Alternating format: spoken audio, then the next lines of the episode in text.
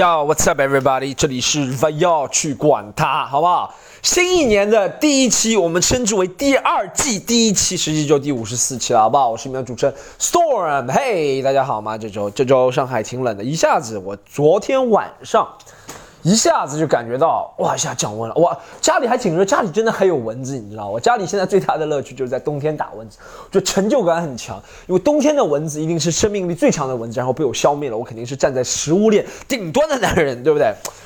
其实打蚊子也没什么骄傲，但是家里还真的还有蚊子。大家是不是我在上海？大家是不是在上海的人感觉到家里时不时还有蚊？这两天，昨天晚上开始应该少了，但是因为一直下雨阴雨，就算温度低的话，也容易造成蚊虫的滋生，对不对？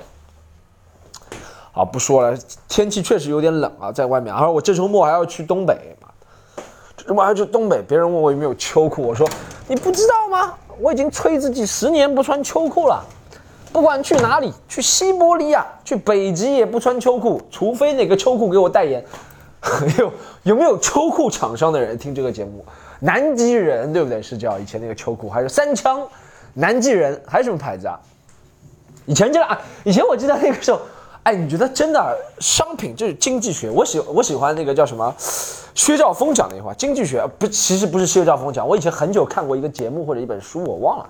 他说经济学真的能解释一切的问题了，对不对？经济学差不多能解释一切问题，就是说，大家记得我们以前小时候为什么这么多人穿秋裤，现在这么多人不穿？其实我觉得不是身体素质在变好了，一方面还怎么样？就是那个时候一直有广告，三枪或者南极人在电视上做，现在很少看到，现在因为也很少看电视了，对不对？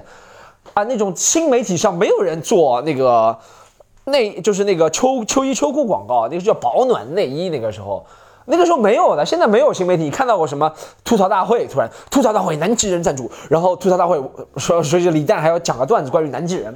他哎呀，他说李诞说，哎呀，说他薛之谦你就是太热了，都是薛之谦你就要穿南极人内衣内裤进行保养。没有没有没有南极人赞助一些。年轻人看的那些节目，所以现在年轻人，你知道这东西，其实我觉得很多东西都是不必要的啊。比如说你说什么那种戴帽子啊，或者是都是经济学解释的问题，戴帽子啊，或者是一些运动。比如说你说咱们八十年代中国那个时候就是不是 NBA 进入中国，是 MLB，我节奏跳的比较快，大家要适应这个节目，好吧？新听的观众要适应这个节目，节奏真的跳的比较快啊，不是因为我脑洞大，因为我讲话就是想，很多人跟我坐下来一对一讲话的时候，他都都没有逻辑，我在讲什么，你知道吗？因为我真的。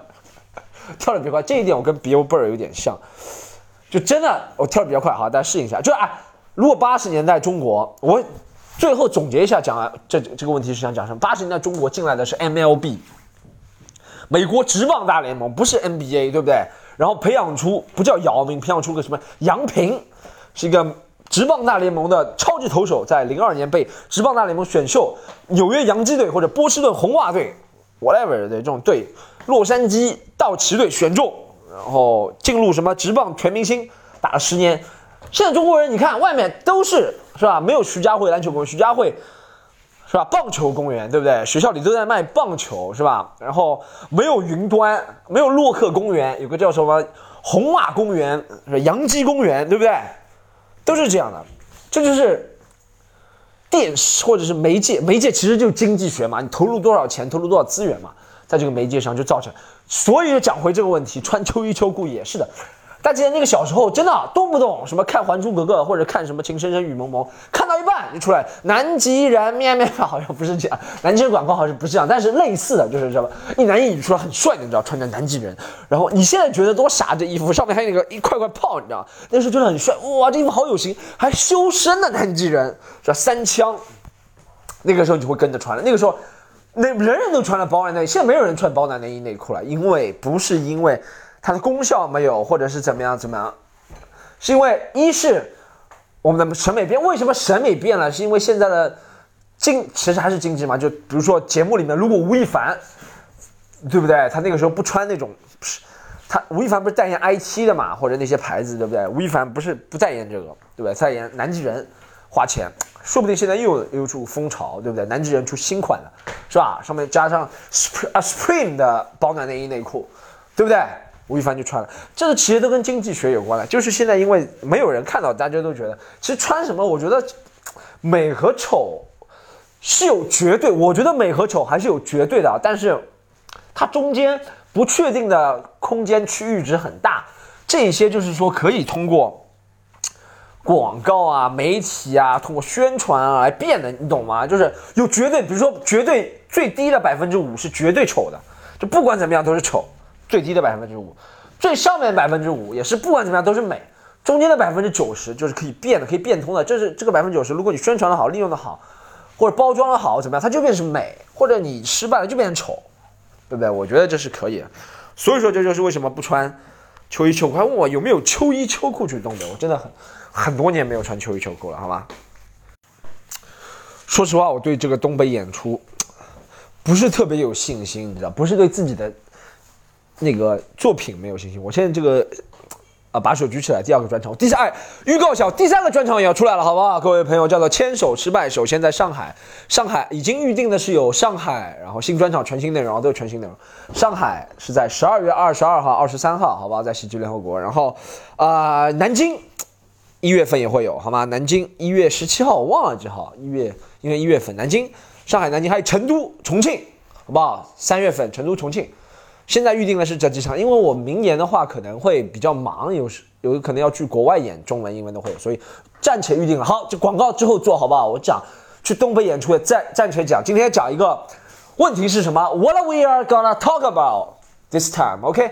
这 个想到想到这个，我想到那个昨天我在跟我一个朋友毛书记是吧，上过我们节目的。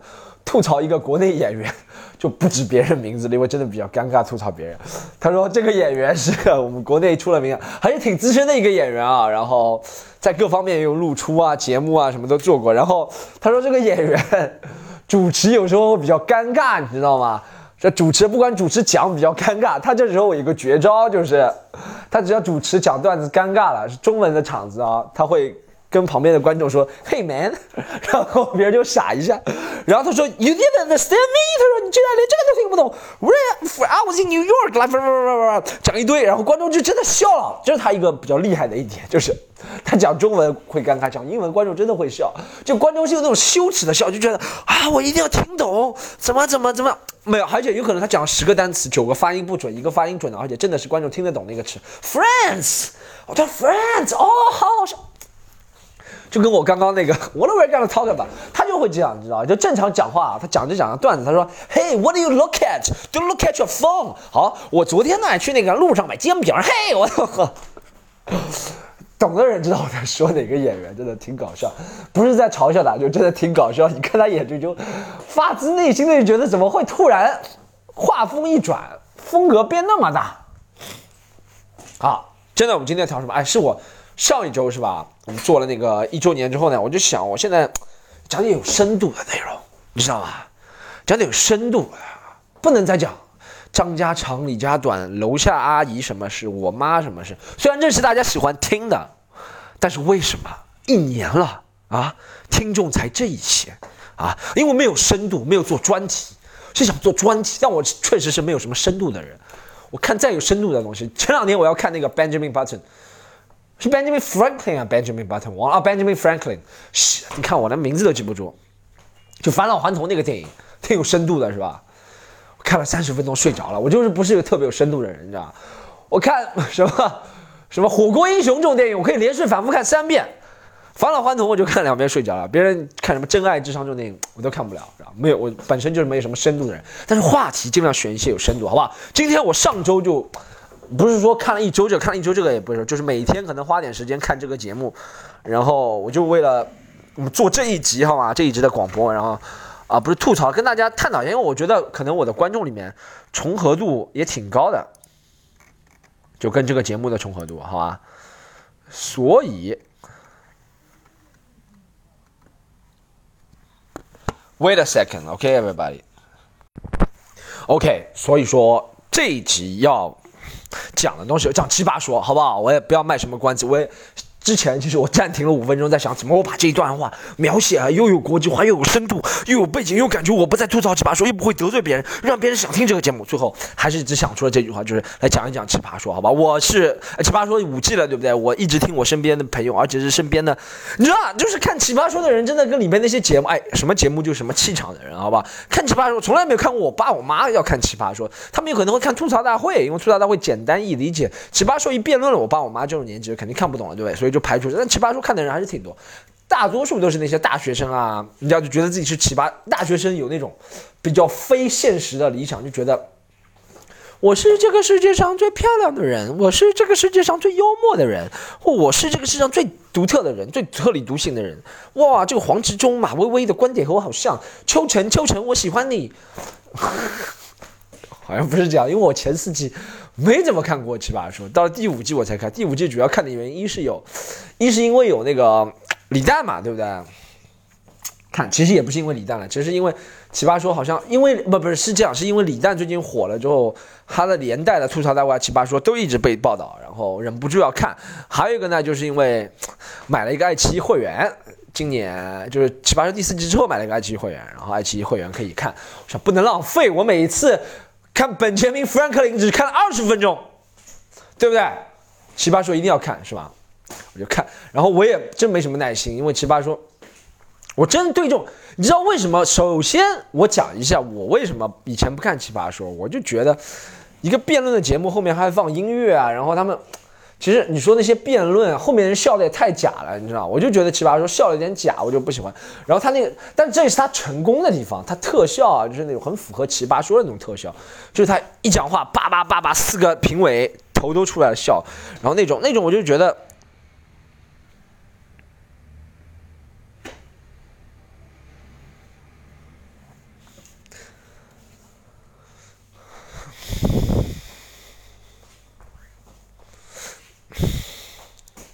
那种，我就觉得怎么说啊，那种特效就让我感觉，嗯，好像，呃，就是我接受不了，因为 stand up 或者我喜欢那种东西，就是很 pure，你知道吗？很纯，很简单，就笑就好笑，不笑不好笑就接受不好笑，他不用用四个评委硬插几个笑声来掩没这尴尬，因为他也知道其实有些问题在讲出来是蛮尴尬的，你知道七八说真的是因为。不瞒大家说，好不好？奇葩说有些辩手，好吗？很有名的辩手啊，在奇葩说上不是只在奇葩说上奇葩说上录过一两眼的那种人。什么宋启瑜也在奇葩说上，好像第一季、第二季参与过，好像一期就被淘汰了或者怎么样，好不好？是那些奇葩说还挺有名的辩手，经常参加的，好吧？也上过 stand up 舞台，而且不是一次啊，上过几次啊，我见过了，效果真是不怎么样，因为他们太习惯了有人领笑，或者是太习惯了，你知道他们这个笑我。不，哎，先不暂时不讨论他们这个论点的问题啊，我觉得后面我们下一趴再讨论。先讲这个笑的问题，因为他们太习惯了在一个棚里，然后观众是一是观众是十八叔的粉丝是吧？二是他们的那个四个老师可以领笑，对不对？二是他们有一个 Q 点，就有那个进入笑声的那个就 Q 给观众，你知道吗？或者是一个暗示，就是说他只要说话一大声，或者一用情。或者是一块，观众就知道该笑了，该哭了，该鼓掌，对不对？就比如说是这样啊，说个问题啊，说一个问题就是，啊，女生是不是？我就随便假设一个问题，就是女生啊，不不，女性在啊结婚后该不该做全职产妇，或者是全职妈妈，对不对？对，该不该做全职妈妈？好，这时候观众笑，他说女性。女性呃，起来一个人，我比如说这样啊，我想让观众笑，很简单，女性做全职妈妈，那让男性去做好了，然后全全说哇，好有道理啊！他说他说女性能做的事情，男人也不能做，然后他说啊，鼓掌鼓掌鼓掌。他说现在我曾经呃，我妈妈就是这样含辛茹苦，对面说话，妈妈就是含辛茹苦这样养大我，能让我上奇葩说这样的舞台。啊！观众鼓掌，后面有那种煽情的音乐。他最牛逼的是那个，他那个音乐会变，你知道吗？就根据你不同的，你是搞笑的，他会欢快。因为大家如果，我感觉这个是后期现场的，现场的如果有这个音乐，真的挺尴尬。我也不知道，我可能是完全适应不了这个，我也是瞎说的。而且我刚刚说了，就奇葩说有两位挺出名的辩手，一男一女，好吧？给大家再缩小点范围，然后上过节目，效果呢，嗯，就是值得商榷嘛，就是你懂啊，就那个感觉。啊，我最近从我们一个演员从 Nora 那边学到一个词，他他一般看到比如说效果比较奇怪、效果比较不好，对不对？或者是效果很烂的场子，他不会说这个场子很烂，你知道？他因为在社会上摸他，他别人还是有工作的，你知道吗？他是有工作的一个人，他是在什么采五百强采购经理啊，反正华润集团好像，他是华润集团好像，对采购经理，反正他是这样，反正他就不会说跑不好，好肯定说你好棒啊，他不好他说很微妙，就让人，因为第一次我听到他说微妙，我说什么叫微妙啊？是不是就是？可能好跟不好之间，但后面有一次我去了他表演一个场子，那个场子真的是挺烂的，是吧？然后他我还问他这个场子怎么样，他说这场子很微妙啊，我觉得他这微妙是什么意思，好不好？说奇葩说那两个演员表演也是很微妙，因为他们太，就刚刚说他们太习惯了，有不讲，首先不讲他的论题，好不好？因为我们 stand up 其实也没什么深度的，我们就光凭笑声，对不对？我们没有什么论点啊、论证啊或者怎么样啊，有一些人可能有，好不好？但不是每个人都有。而且整体的深度确实是不够，好吗？所以说啊，这一点就他们太习惯、太容易发笑了，或者他们这个舞台让他们觉得很容易，你知道吗？虽然我不是做辩论的啊，或者怎么，我非常怀念什么？就是大家有没有看过那些以前教育电视台上海？以前以前教育电视台上海，大概是在我小学时候了。我小学时候，哇，那多少年？二十年前了，那就是二十年前。任时光飞逝。哒哒哒哒哒哒哒哒哒哒哒哒哒哒哒哒，你是如此平凡，却如此。这句话，我想大声的告诉你，在我生命中的每一，反正就这，反正就是感觉，你知道吧？二十年前我就是那个感觉，什么卡西欧、东芝什么歌唱大赛，那是更早了，那是二十五年前了，估计二十年前，有个叫做我忘了教育台那个叫什么辩论大赛叫什么，不是大专名校辩论大赛。是那个时候会有新加坡那种全球华人啊什么辩论大赛，然后就四四棒，那个人就是那个里面出来的吧？就是复旦大学那个教授叫什么蒋昌，蒋昌什么？不是蒋昌宇，蒋蒋天生了，叫蒋什么？就大哥，反正我不管了，好不好？他反正主持很多东方卫视的节目，现在他就是那个辩论大会出来，然后啊那个时候的辩论大赛真的辩论大赛。那时候辩论大赛真的让你感觉想鼓掌，可能是我那个时候太年轻了，或者是那个时代的年轻人。但你知道，在现场的年轻人是，哎，那个时代大学生还是处于天之天之骄子的状态，好吧？你想二十年前读复旦的，还是属于挺不错、挺厉害的，对不对？真的挺厉害，二十年，就像现在读复旦也挺厉害的，不要说二十年前读复旦了，对不对？然后那个时候你讲话就，那个时候我坐在电视之前，我是一个小学初中生，我爸。大概那个时候四十多岁吧，但我爸没什么文化，他就觉得哇，这人好厉害。他就所以说我大家如果听过我以前节目，我想怎么一下语语速变这么快？大家如果听过我以前节目，就知道我爸为什么这么希望我能够考上大学，考上复旦啊、同济啊这大学，因为他就是看见辩大学生辩论大会，他说哇，这些人十九二十岁，比他懂了一辈子的东西多几倍，你知道吗？他就觉得别人讲的很有道理。啊，那个时候辩论大赛真的是辩论大赛啊，就一般都是清一色的。西装你知道吗？就像律师那种西装，你知道，黑色，然后穿件白色，一般都三男一女的配置。那个时代就三男一女的配置，然后最厉害的人在第四，结辩陈词，对不对？然后弱的是二三，这跟我们其实讲什么拼拼盘场一样的，就是最强的人垫底，第二强的人第一个上，中间都差一些实力可能有点微妙的人，看。实力有点微妙的，微妙，看这个词，微妙又用好了，是吧？在我生命中的每一天，好，嗯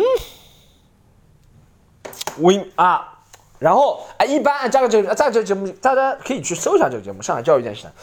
这个节目应该在网上搜得到嘛？然后反正就名校辩论大赛，然后那个时候讨论很多问题，我真没时间去看一下那个当年讨论的。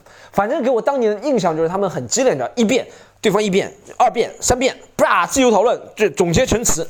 然后那个时候他们不会，我觉得奇我知道奇葩说是一个综艺节目，我懂，好吧，我不是傻瓜，我知道奇葩说是综艺节目，综艺节目出要需要出效果，需要那些。打一些，打一些牌，就是不合常理的牌，就是用一些不合常理的人，我都懂，I understand them all，你知道？但，但你有时候觉得有点过，你知道吗？有点过，你知道吗？因为哎，你会用这些东西，其他电视。什么硬唱歌啊，什么跳舞啊，都会用这些什么真人秀环节。我很苦，什么我很喜欢你，我为了到这个舞台多么多么不容易。我生病了，他生病了，我们陪他去医院。他妈妈生病了，他怎么样？怎么样？他家里怎么样？怎么样？他怎么样？怎么样？他嘛，他怎么样？怎么克服了巨大？他已经不想退赛了。然后参赛，我们把他劝回来，他再退赛。我这些别人也用得了这套路，你知道吗？就你用得了煽情，你奇葩说的优势就是。你奇葩说的优势是要讲一些，对不对？虽然我知道这中国你有些很多辩论题是不能讲的，或者是违反传统。其实奇葩说也是蛮突破的一些传统伦理道德了，是吧？他把不是传统伦理道德，就传统伦理道德上面打引号的那些东西，其实不是伦理道德，那些只是封建王朝加在人民身上的一把枷锁。啊，他已经很努力去突破，这就是你的价值。对不对？你的价值就是把这些陈旧的观念给突破，突破了不管对不对，你不管是把它带向深渊还是走出泥潭，但你就突破就尝试你的价值。为什么一定要哭哭啼啼？这就是我想讲的。今天就是太多哭哭啼啼了，你知道吗？太多哭哭啼啼，太多就是我不容易。我们知道你上电视真的不容易，真的很不容易。我也录过电视节目，录到两三点，真的很不容易，对不对？我知道没有人觉得，如啊，如果你觉得别人很很风光。如果有喷子喷你说你上电视节目赚这么多钱怎么怎么，但别人承受的苦你也是不了解。就像我没有，对吧？赚到很多钱是吧？但我也录过这些节目，录到两三点，很平常，一句话录到两三点。然后，而而且你录到两三点，你在镜头前要时刻保持高昂的状态，你懂吗？对对？压力很大，我能理解，understand，很能理解。但你要想到，你收获那个喜悦也是正常人的好几十倍，你知道这个是。这个是啊，这个是有回报的，你付出的是多，对不对？但你收获的多，能者多劳，就是我刚刚看的一集，奇葩说的一集，对不对？就跟哎，还有一个问题，奇葩说所有辩手都喜欢讲 inside joke 内部笑话，喜欢讲我跟马薇薇，我跟黄执中，我跟秋晨，你懂吗？这个就让外面的人像我这样就一个清醒角度看的人很没趣。我觉得你干嘛讲？你不是辩论嘛？辩论不就是应该？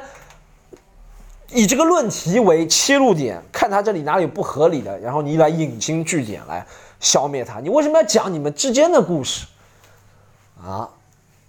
那就故意要把这个营造成一个，你知道吧？就是发粉丝、七八粉丝那个，就辩论的。而且说实话，过了五 G 之后，真的你要有很高深的辩论技巧啊、能力的人啊，都已经发觉了，就跟当初的什么。啊，不是中国新说唱，那个叫什么？中国新说，中国有嘻哈第二季已经江郎才尽了。那个叫什么？啊，周杰伦那个叫什么？哎，我就转身的那个节目叫什么？啊，The Voice of China 是吧？中国好声音，对不对？也是的。你看后面的人越来越不惊艳了，就是这样。就奇葩说这个是很 niche，很 niche，我也变成我那个刚刚说很 niche，niche 就是很小的范围的一个。分门别类了，对不对？然后他要再找出，在这里面找出，找出很厉害的。你看他那些队长第五季都又回来了，因为他说明他找不出很厉害、很厉害的人，早就被你们挖走了。就又厉害又在又同意你们的价值观，又愿意签你们那个东七门那个公司，对不对？奇葩说米未是吧？你公司又怎么样？怎么这些人早就没了。所以说你要想出很厉害的论点。你妈策划出对吧？很厉害的辩论题目，早就策划出了什么支不支持这个，应不应该出去买单，就是很很很很显显显而易见的传统那些，或者是啊读不读大学，考不考研，出不出国，这些肯定以前都讨论过了。或结婚应该怎么样，不结婚应该怎么样，反正怎么样怎么样，朋友这所以你要有一个很标新立异的已经很难了，对不对？你要再想一个很颠覆性的一个。狠狠颠覆性的一个论证的方法，啊，就不打感情牌，不怎么样的人，其实已经是要凤毛麟角了。就詹青云是我觉得不错了，他是真的是完全不打感情牌，不走那种什么粉丝路线，就求票的那种感觉，你知道吗？他讲的东西都挺有，至少在他看来，你知道，其实我个人觉得啊，辩论这个东西啊。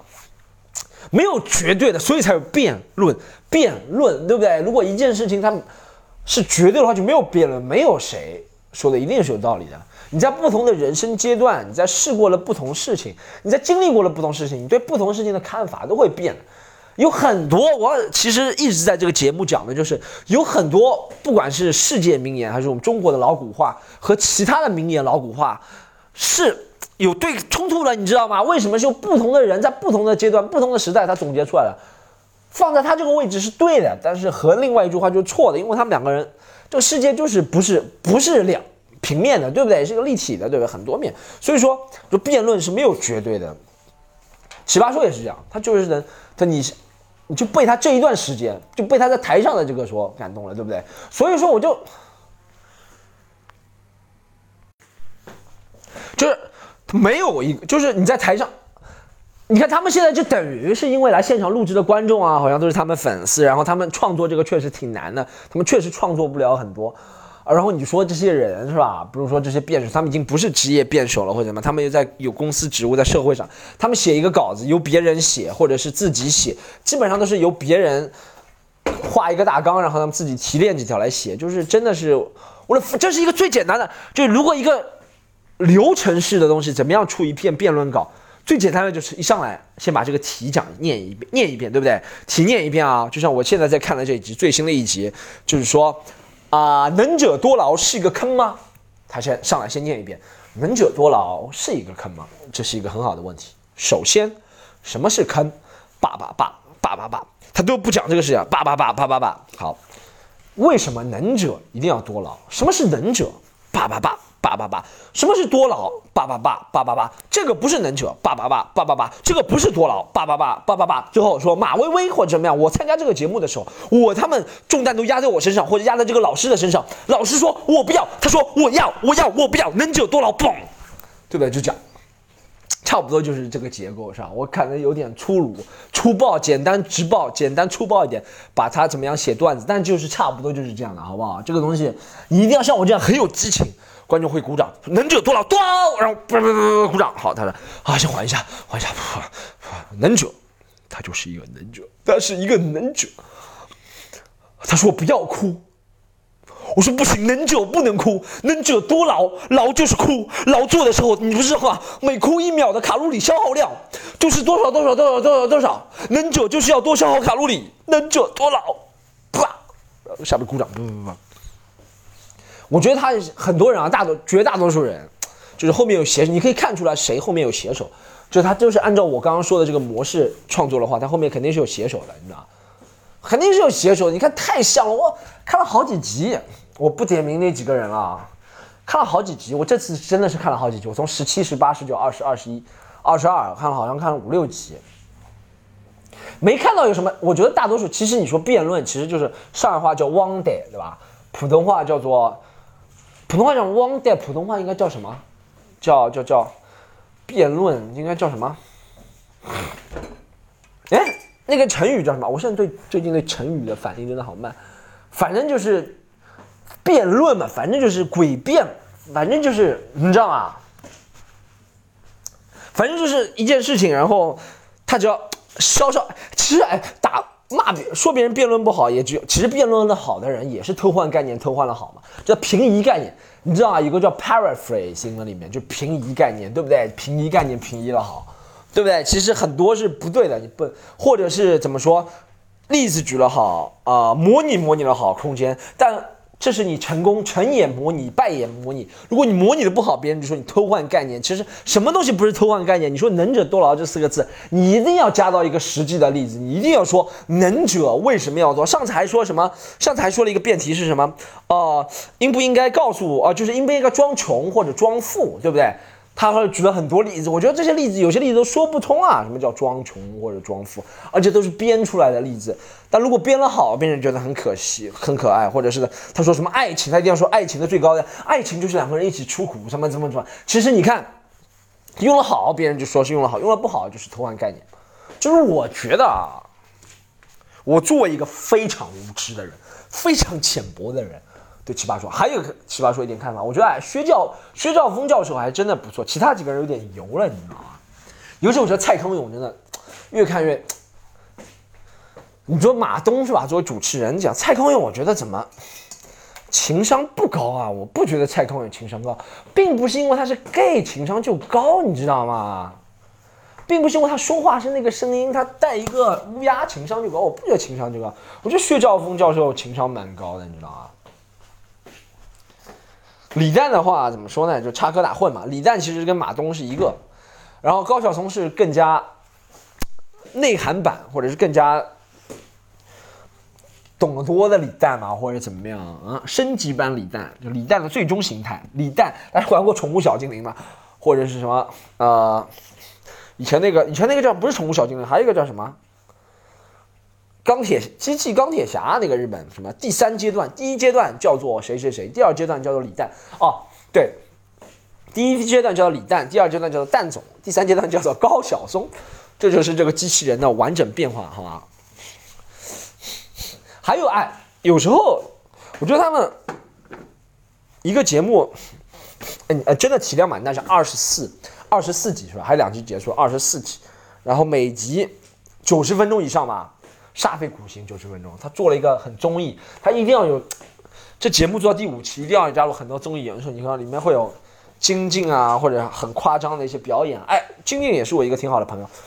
哎，金靖有没有让你想到现在比较红的？还有一个在爱奇艺上辣目洋子，我觉得金靖、辣目洋子，还有那个谁啊？哎，那个胖子女的叫什么？不是小浅，小浅是我们。上海开放麦的一个演员，不是小钱，金靖、拉姆、杨子，还有那个谁贾玲，还有三个人垄断了中国女谐星的很多的，你知道吧？中国女逗逼路线都被这三个人垄断了，真的，拉姆、杨子现在有直起而上超越金靖和贾玲的趋势啊！呀，我看见拉姆杨子，我就感觉是金靖和贾玲的合体，你知道吗？脸型像贾玲，但戏路像金靖。因为我觉得贾玲好像没有金靖和拉姆杨子那么能放开表情啊，或者怎么样。贾玲就是因为在她之前没有出现过主流电视上没有出现过这样这样的丑星女星，你知道吗？丑星是打引号，并不是说她丑，好吧？是丑星，就是说以前出现的那种。女的或者是什么瞿颖演一个什么小品，你知道就，你就感觉就很不搭，你知道，瞿颖说自己怎么怎么怎么，或者是谁谁谁谁谁，地方台倒会有，胖有点胖啊，或者什么样的女星来，主流电视台贾玲，你看其实马丽，开心麻花那个，她也不是很，她也不是典型那种丑型，她就是像男人婆，哎，但是你发现为什么我们？定义女星的时候，这从七八岁讲到这个东西了。从金靖，对定义女星搞笑的时候，基本上是女的要这几个范围，要么就胖，对，我觉得全世界好像都是这样，很少有很有智慧的女星，就是有女有从女人智慧的角度来讲，很少啊。孝心的孝心，智慧的女女人在电视上还是有的。我说做孝心的时候，你像男人可以像李诞这样，你知道吗？就是。谈笑间怎么怎么女星不行，女星一定要胖，或者渣，不是不是人渣的渣，渣，上海话渣就是渣渣呼呼那种意思，你知道吗？就是啊啊，就是那种，就是要么就胖，贾玲，我们就渣渣呼呼的，像金靖这样神神颠颠的，或者怎么样，就没有那种正常的女星。可能蔡康永是最接近一个女星的，小 S，在小 S，我觉得。是在那个环境康熙下成就了他。我我我一直挺喜欢小 S，但我觉得小 S 离开那个康熙之后，做了很多节目都不搞笑，因为他本来就不是不是说他不搞笑的人，但本来他就是一个讲不出什么东西的人。在康熙这个环境下，这个很短平快，然后很有很多嘉宾扶持，然后在了解这个背景下，大家喜欢那个时代，我们很喜欢小 S，是因为小 S 那些家事啊，大家都知道，他也不愿意往外说，你知道那些家事。但你看小 S 一正经起来，现在呢，因为在大陆录节目不能像港台尺度那么大，对不对？然后一正经起来，他就不搞笑，因为他真的讲不出东西。你让他讲一些逻辑啊，或者讲一些个人经历啊，或者讲一些怎么怎么怎么真实的体验啊，他就讲不到很娓娓道来、引人入胜，你懂吗？Understand？Follow that？所以说女星的路线，所以说只能出现三个女星，现在是辣目洋子、金靖和贾玲。你看马丽也不是的。还有什么女星搞笑没有？因为你要么好看、漂亮，你可以讲知识类的东西。你好看、漂亮，大家能看得下。你要谐星路线，你一定要疯疯癫癫、咋咋呼呼的，你知道吗？这是全世界的问题了。国外我也很少看到哪个电视台塑造出来一个女谐星的形象，就是跟电视台任何男谐星是一样的。当然，男谐星里面也有很胖、很咋咋呼呼，妈什么变小丑啊，什么都有，对不对？但是男人还是宽泛一点，对不对？其实这是一个嗯比较感慨的一个现象。我们希望有更多提供多更多路线给我们观众，是吧？我们也希望自己在从业的时候能够看到更多的女性啊，或者怎么样。哎，其实思文还是不错的，思文。好朋友斯文，斯文还是不错的。斯文最近生病，大家为他祈福一下好吧？但是他还是不错的，就是，就他能讲出一些，你看他讲的那些东西，其实是之前他讲的那些东西，大家都懂那些道理，对不对？但是之前是没有人讲的，因为很少电视台或者主以前那些传统或者做其他节目能够让女生上来讲跟她老公的这些事情，你懂啊？要么就是小 S 能跟他讲老公啊，我的生活怎么样？我的喝酒什么舞女，对不对？很少就是四文这样调侃很有智慧的，是吧？但是一个是思文生病，二是好像后面也没怎么捧他，就是他好像没有那种。这些导演不要你女星，我也不知道。除了效果就两个节目，效果的总导演，因为他懂 stand up 结构，他觉得女性就应该讲一些女性的那种那种女性的话，你知道，那种是有人听的市场。但其他节目导演就觉得啊，女生就应该。咋咋呼呼的胖一点，或者怎么样？你怎么样？怎么样？你他说你斯文又不是绝世大美女，对不对？你又做不到张柏芝或者是林志玲这样，或者是什么，对不对？什么什么什么那个叫啥什么？哎，古力娜扎这样随便讲一句话，别人就笑或者怎么样？四小花旦你就老老实实，可能我觉得是需要她演一些丑角啊，或者怎么样？因为家庭的妇女形象。不应该搞笑，因为中国的家庭妇女形象应该是温馨，你知道因为温馨，应该呃温，主要在电在电视上还是这样，我感觉主流媒体上还是宣扬家庭要美满要幸福，因为你看啊。离婚还是一个负面的事情，其实离婚是一个很正常的，就是一个事件，不应该是一个负面的事件，是一个事件，就跟结婚一样，它是一个事件，你知道吗？就是一个 event，这发生一件事情，我结婚了啊，我离婚了，对不对？我去这个公司，就像现在我们慢慢把辞职或者是被辞退，它这个这两个词里面的那个消极的因素给取，慢慢的、慢慢的就冲刷掉、冲洗掉了，对不对？不像。二十年前那个时候，你觉得我辞职哇？你辞职了，你你是不是厂里偷东西了，或者你怎么样被老板发现了，或者你是不是疯了？你不想活了，你辞职了啊？这么好的工作，父母花了这么多钱是吗？让你打通关系进这工作，现在觉得很正常，对不对？其实我觉得哪某一天离婚也可以做到这样，很正常。这是一个 event，文明社会。是有一定离婚率的，好吧？如果一个社会离婚率到百分之一百，不可能，对不对？不是说你让我离婚，你说大家还相信至死不渝的爱，不是说至死不渝的爱情，不管什么事，山崩地裂都可以不离婚，那还管什么国家政策，对不对？那文明社会是要有一定离婚，离婚率低，说明这个社会，那你看古代是吧？离婚要有那么多步骤，要休了他，或者男方怎么样，在男权社会啊，离婚率低，这不是好事情啊。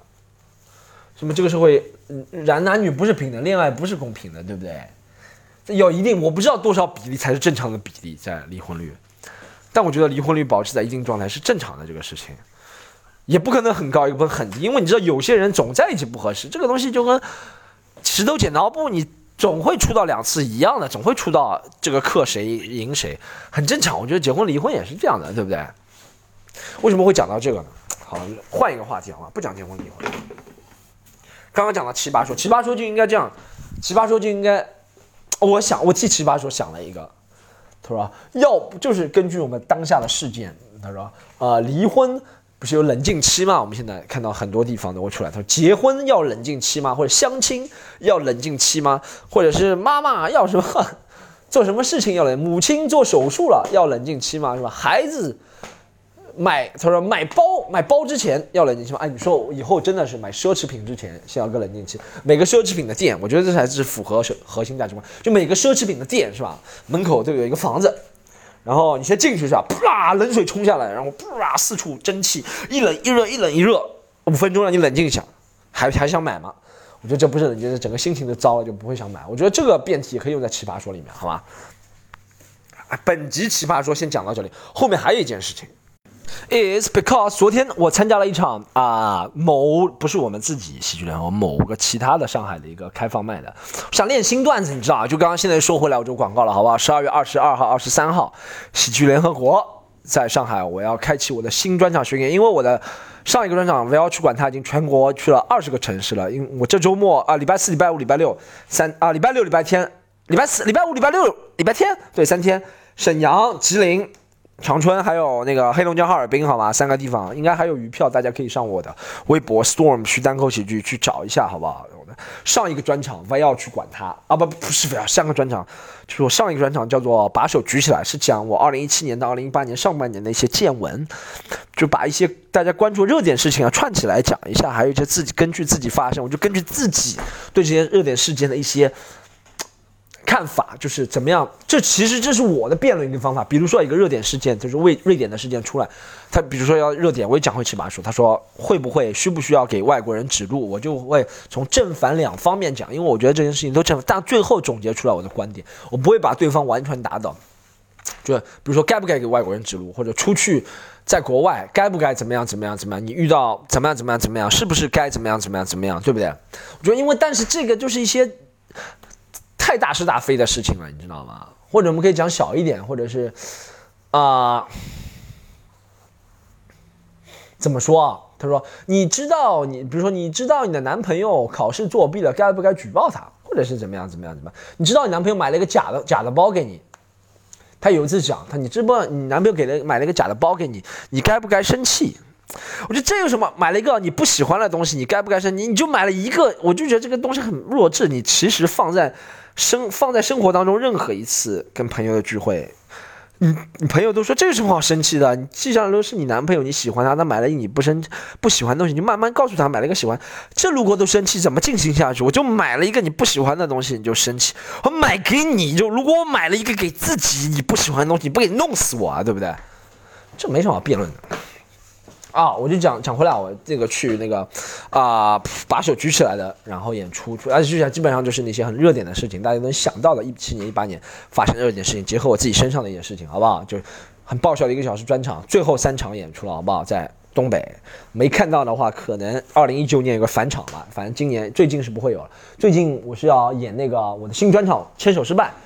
是讲，是因为我个人啊，其实对感情的看法啊，其实还是很模糊了，还是很不懂啊，还是很迷茫、很错乱、很 puzzle，对不对？希望大家能够能够通过这一个，我把自己的一些烂事身上的一些感情烂事，通过大家分享，以搞笑的形式，或者是以催人泪下，说不定我也催人泪下，说不定我也声音一高，对不对？我也一个停顿，大家就开始鼓掌，开始流泪，就这样，好吧？希望能。我不想做到有笑有泪，我觉得这个太假。有你看，哎，一般标榜有笑有泪的演出是吧？笑肯定是笑不出来，泪的话呢，他是通过一种方法故意逼你，就是上去，你知道有笑有泪的演出，一般下面的评价都是哇，看哭了好几次都是咱们自己人，你知道吗？看笑了好几次是不可能的。好吗？我不希望做到有笑有泪，但是我在自己在，你曾经有观众跟我说，他听我中间几个段落的时候，曾经有点哭。如果你能够跟我相同的背景的话，我觉得就是你如果能，我觉得这让人哭其实是啊，有些容易，怎么容易呢？就是你只要跟别人有相同的，你就把你的背景扩得越大越好，你不要局限，你不要把局限这个背景就是上海生活在杨浦区三十一岁的男性。理短发了才能了解到的故事，这就很少了，你懂吗？这差不多就几万人或者怎么样，对不对？你要把它扩大，要扩大所有，比如说所有谈过一个恋爱的人都能够懂的一个故事。好了，所有分手过的人都能够懂的这个故事，你懂啊？这是我一个想法了，反正我讲话没有逻辑，大家多多包涵，好吗？然后。哦，我讲回来了，好不好？然后大家可以那个不要去管他。然后牵手失败，然后牵手失败就在上海，然后下一站南京。一月份、三月份会到成都、重庆，因为二月份过年嘛，没什么人，是吧？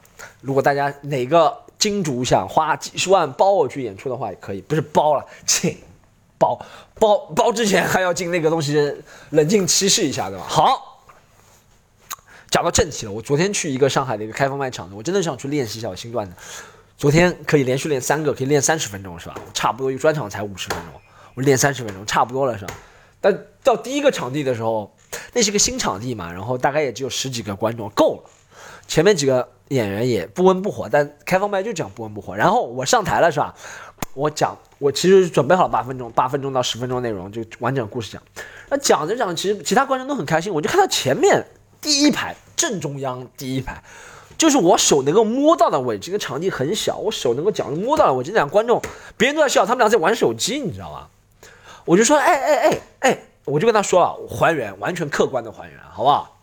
我说，哎哎哎，你们两个，我不是在拍电影，你知道，我不是在演电影给你看，我不是吴京，你们两个在玩手机，什么意思？后来他说，哎呦，你吓到我了。我说，哎，还是我不对吗？你们两个在第一排这样玩手机，然后我后来我这个很动情，我还没等他说话就跟他说，我是很重视这个艺术，很重视这个演出的，我希望。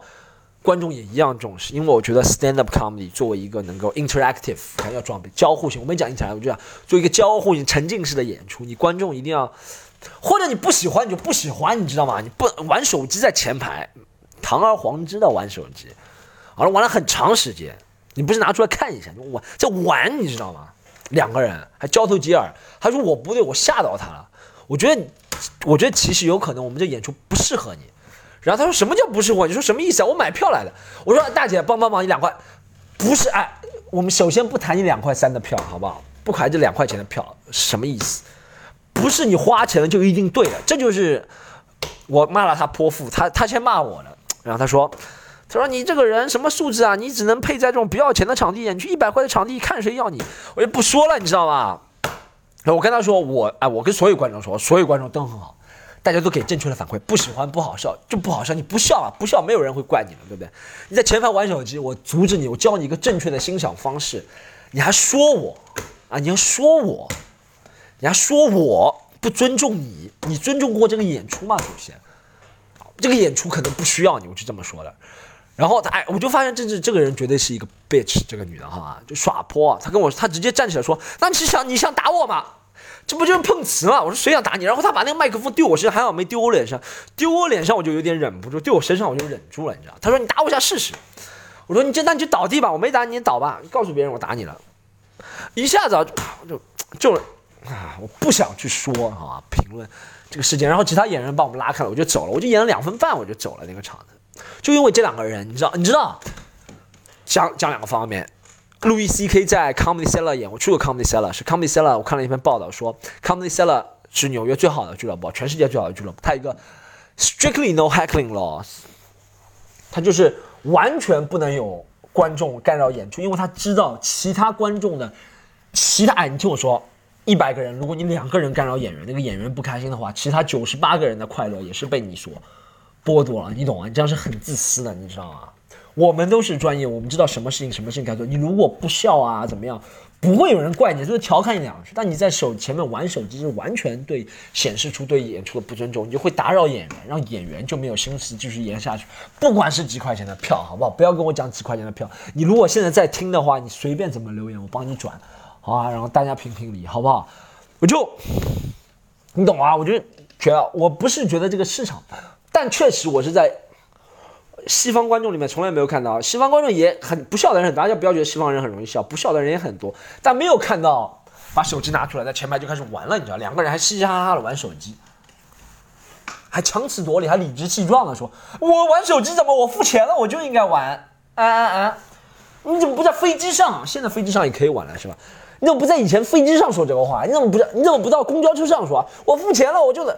拜托你付的这是什么钱？咱们这开放麦收了，只是要让你知道有这个演出。你以为你这些钱够吗？其他的，啊，你这，咱们在交换的，跟演员交换的。你知道，大家知道在开放麦正式演出不说啊，像那种开放麦，比如说大家现在上海，不管是北京啊，或全国、全世界都会有很多低价的演出。其实这些演出说白了，我说的不好听的话，并不是为观众设立的，好不好？都是为演员设立的。你在交换的是一种你的笑，你的笑是你其实要付出的一个 currency，你的货币是吧？我们给你的就是我们的，我们想获得的就是你的笑，来证明我这个段子新段子是可以在大的演出、好的演出演的，你知道？真的不要好不好？我觉得很多很支持的，非常多支持的观众都是好的人，绝大多数人都是好的，绝大多数都知道，如果我要接电话的话，我到外面去接，尽量不要接电话，我手机保持静音震动。我迟到了的话，我还会对不起，因为你干扰演出。但有没有看过剧？你在真的在正规的剧，你迟到，别人都不让你进去，把你赶出去很正常。你说你花钱了，对，但上面写着你迟到就不能进去，会干扰其他。你知道，你这样做是干扰其他人。你用把其他人用，因为你的自私而占据其他人的快乐，你知道吗？不想再多描述这个事情，但是就这件事情是因为昨天发生，我还记得住，还是我脑子没有完全萎缩的记得住，讲一下这个事情好吗？我不知道我有没有是没有，我如果忍住了，其实对我来说是一样，他们两个在玩，但我就我我觉得我昨天做这个事情是因为我七年了，六七年了演这个，在国内见了太多这样的观众。一定要说他们两句，不是骂观众，我一句脏话都没有说。这个女的说了很多脏话，我一句脏话都没有说，但我一定要告诉他们，这样做是不对的。啊，我通过这样说，让其他十八个观众或十五观众知道这样做是不对的，他们再告诉其他十八、十五个人，这样成几何数的增长。我不知道哪天所有中国的观众都知道这样做是不对的。你在前排这样用手机干扰演员，你在前排你讲话我也都算了，我就提醒你，堂而皇之的把手机两个人拿出来玩，还让玩什么连体啊？跟我说是什么工作上的事情啊？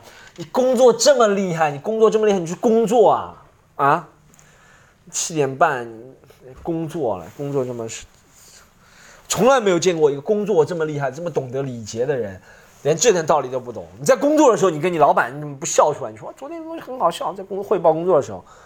然后你老板说：“哎，你怎么笑了？不应该笑，这是工作场合，应该工作场合的一个礼节。那你知道，其实，但你都来，我觉得唯一的问题是我们不懂得这个观看，这就是为什么咱说英国人繁琐，但是英国人发明 stand up，他就有很多的礼节，演出就有演出的礼节，演员有演员的礼节，观众有观众的礼节，你知道吗？在这个社会上。”不是你付了一百块，就算你付五百块，也不是随心所欲能做什么事情。你还是只是享受，你付的五百块只是来享受个演出，不是来破坏这个演出。你要破坏这个演出，我不知道多少钱，但比你这个钱远远大了，好不好？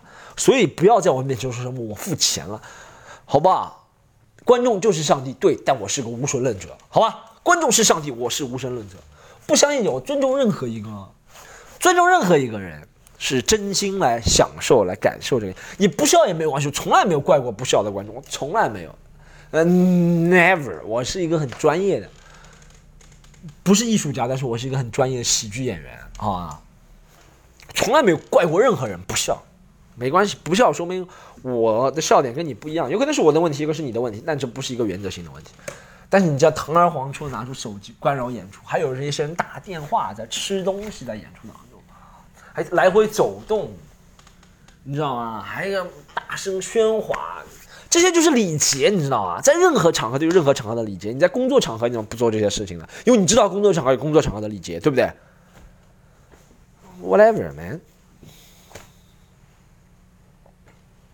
你知道老板给你发工资，让我们给你发笑声，不是一样的？对我们来说，这就是一种 currency。Whatever，七年了看了多，总要爆发一次。昨天爆发一次，好吧？希望大家经常回来看，好不好？好，最后啊，不要去管它，就到这里本集。然后大家可以关注，继续在很多平台关注我们，好吗？喜马拉雅，whatever，来，呃，网易，iTunes，推荐给朋友，好不好？啊，可以关注上海的演出，可以关注微信号，私人微信号是我们一个喜剧联合国小妹的微信号，可以问她上海很多演出的信息，叫做 C O M E D Y U N E，好吧？其他就到这里，我是 Storm，下次再见，拜拜。